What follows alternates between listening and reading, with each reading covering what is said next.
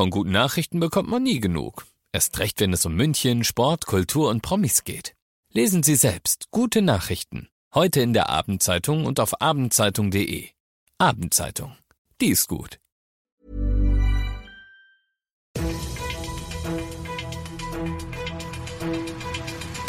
95 5 Charivari, das München Briefing, Münchens erster Nachrichtenpodcast.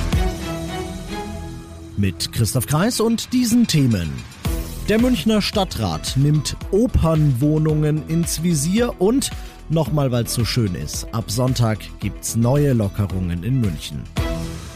Schön, dass ihr auch heute am Freitag wieder reinhört. In diesem Nachrichtenpodcast kriegt ihr ja jeden Tag innerhalb von fünf Minuten alles, was in München heute wichtig war.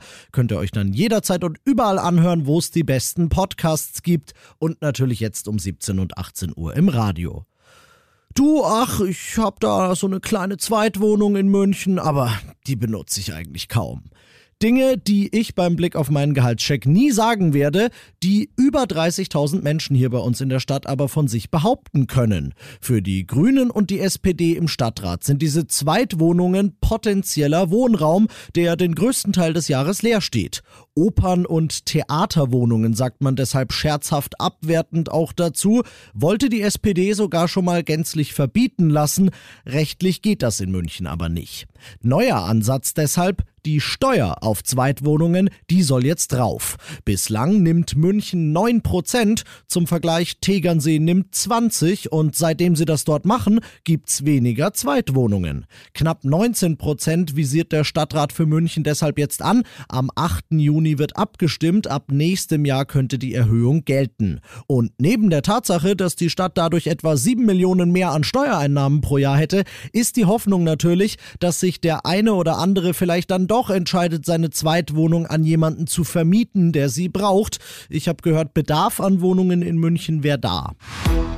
Wenn das folgende euch nicht aufs Wochenende einstimmt, dann weiß ich auch nicht. Heute war Tag Nummer 5 mit einer Inzidenz unter 50 und das bedeutet, ab Sonntag wird gelockert und zwar, wie ich finde, echt spürbar.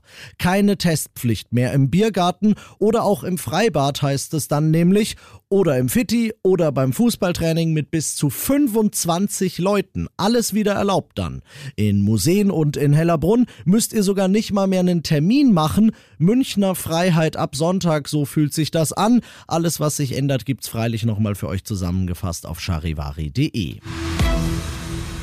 Ihr seid mittendrin im München Briefing und nach den München Themen schauen wir natürlich noch wie gehabt auf das Wichtigste aus Deutschland und der Welt. Bundespräsident Steinmeier hat heute in seinem Amtssitz Bellevue verkündet, dass er ab Frühjahr nächsten Jahres schon auch noch eine zweite Amtszeit machen würde. Bis auf die AfD, die da überraschenderweise nichts von hält, können da eigentlich alle Parteien mit leben. Taktiert wird aber trotzdem, Charivari-Reporterin Manja Borchert. CDU-Chef Laschet zollt der Ankündigung von Steinmeier Respekt. Er freue sich auf eine weitere vertrauensvolle Zusammenarbeit mit ihm, sagt Laschet. Auch CSU-Chef Söder betont, wie gut und vertrauensvoll die Zusammenarbeit mit dem Bundespräsidenten sei. Allerdings lässt die Union noch offen, ob sie Steinmeiers Wiederwahl nächstes Jahr unterstützen wird. Im Moment ist nämlich noch unklar, wie dann die politischen Machtverhältnisse in Deutschland aussehen werden, denn vorher gibt es noch eine Bundestagswahl. Es war so erwartet worden und es ist jetzt auch so gekommen. Die EU-Arzneimittelbehörde EMA, die hat heute gesagt, ja, den Impfstoff von BioNTech Pfizer, den könnt ihr auch schon Kindern zwischen 12 und 15 geben. Aus Brüssel Charivari-Korrespondentin Sarah Geiser-D. Studien von BioNTech Pfizer belegen eine sehr gute Wirksamkeit und eine gute Verträglichkeit des Mittels bei Kindern zwischen 12 und 15 Jahren. Der Schutz vor einer Covid-19-Erkrankung liegt demnach bei dieser Altersgruppe bei 100 Prozent. Wenn die EU-Kommission hier in Brüssel der EMA-Empfehlung zustimmt, was als Formsache gilt, dann ist die Zulassung definitiv durch. Die Diskussion über die Corona-Impfung von Kindern aber wohl kaum. Und das noch zum Schluss. Heute sind mal wieder, ich glaube, 90 Millionen oder so im Euro-Jackpot. Und wir haben in der Redaktion so ein bisschen mal drüber gequatscht, was würde man eigentlich mit 90 Millionen Euro machen. Und ich habe eine Idee für euch, für den Fall, dass ihr gewinnen solltet. Ich drücke euch natürlich die Daumen. Ihr könntet euch eine maledivische Insel gönnen. Das Urlaubsparadies versteigert ab nächster Woche 16 unbewohnte Inseln. Das Einsteigermodell gibt's schon für schlapp knappe 173.000 Euro und da ist noch nicht mal Zweitwohnungssteuer drauf. Ich bin Christoph Kreis, macht euch ein schönes Wochenende. 95 5 Charivari, das München Briefing.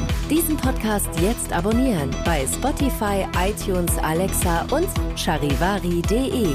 Für das tägliche München Update zum Feierabend. Ohne Stress, jeden Tag auf euer Handy.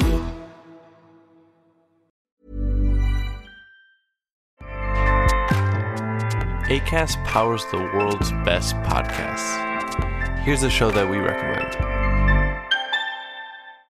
This is Roundabout Season 2, and we're back to share more stories from the road and the memories made along the way. We're talking rest stops. If we're stopping to get gas, you will be timed. you will be for sure. Misguided plans. I grew up in the city, so I have like, you know, a healthy fear of real extreme darkness. this was like wilderness a lot of laughs. Y'all weird, but you, yeah, you, you were different. Like you were real different, bro. I can't really put my finger on it. And so much more. Just goes to show that unexpected yeah. things sometimes are the best when it comes to a road trip. Roundabout Season 2, presented by Nissan, is live now with new episodes rolling out every Thursday. Listen and subscribe wherever you get your podcasts.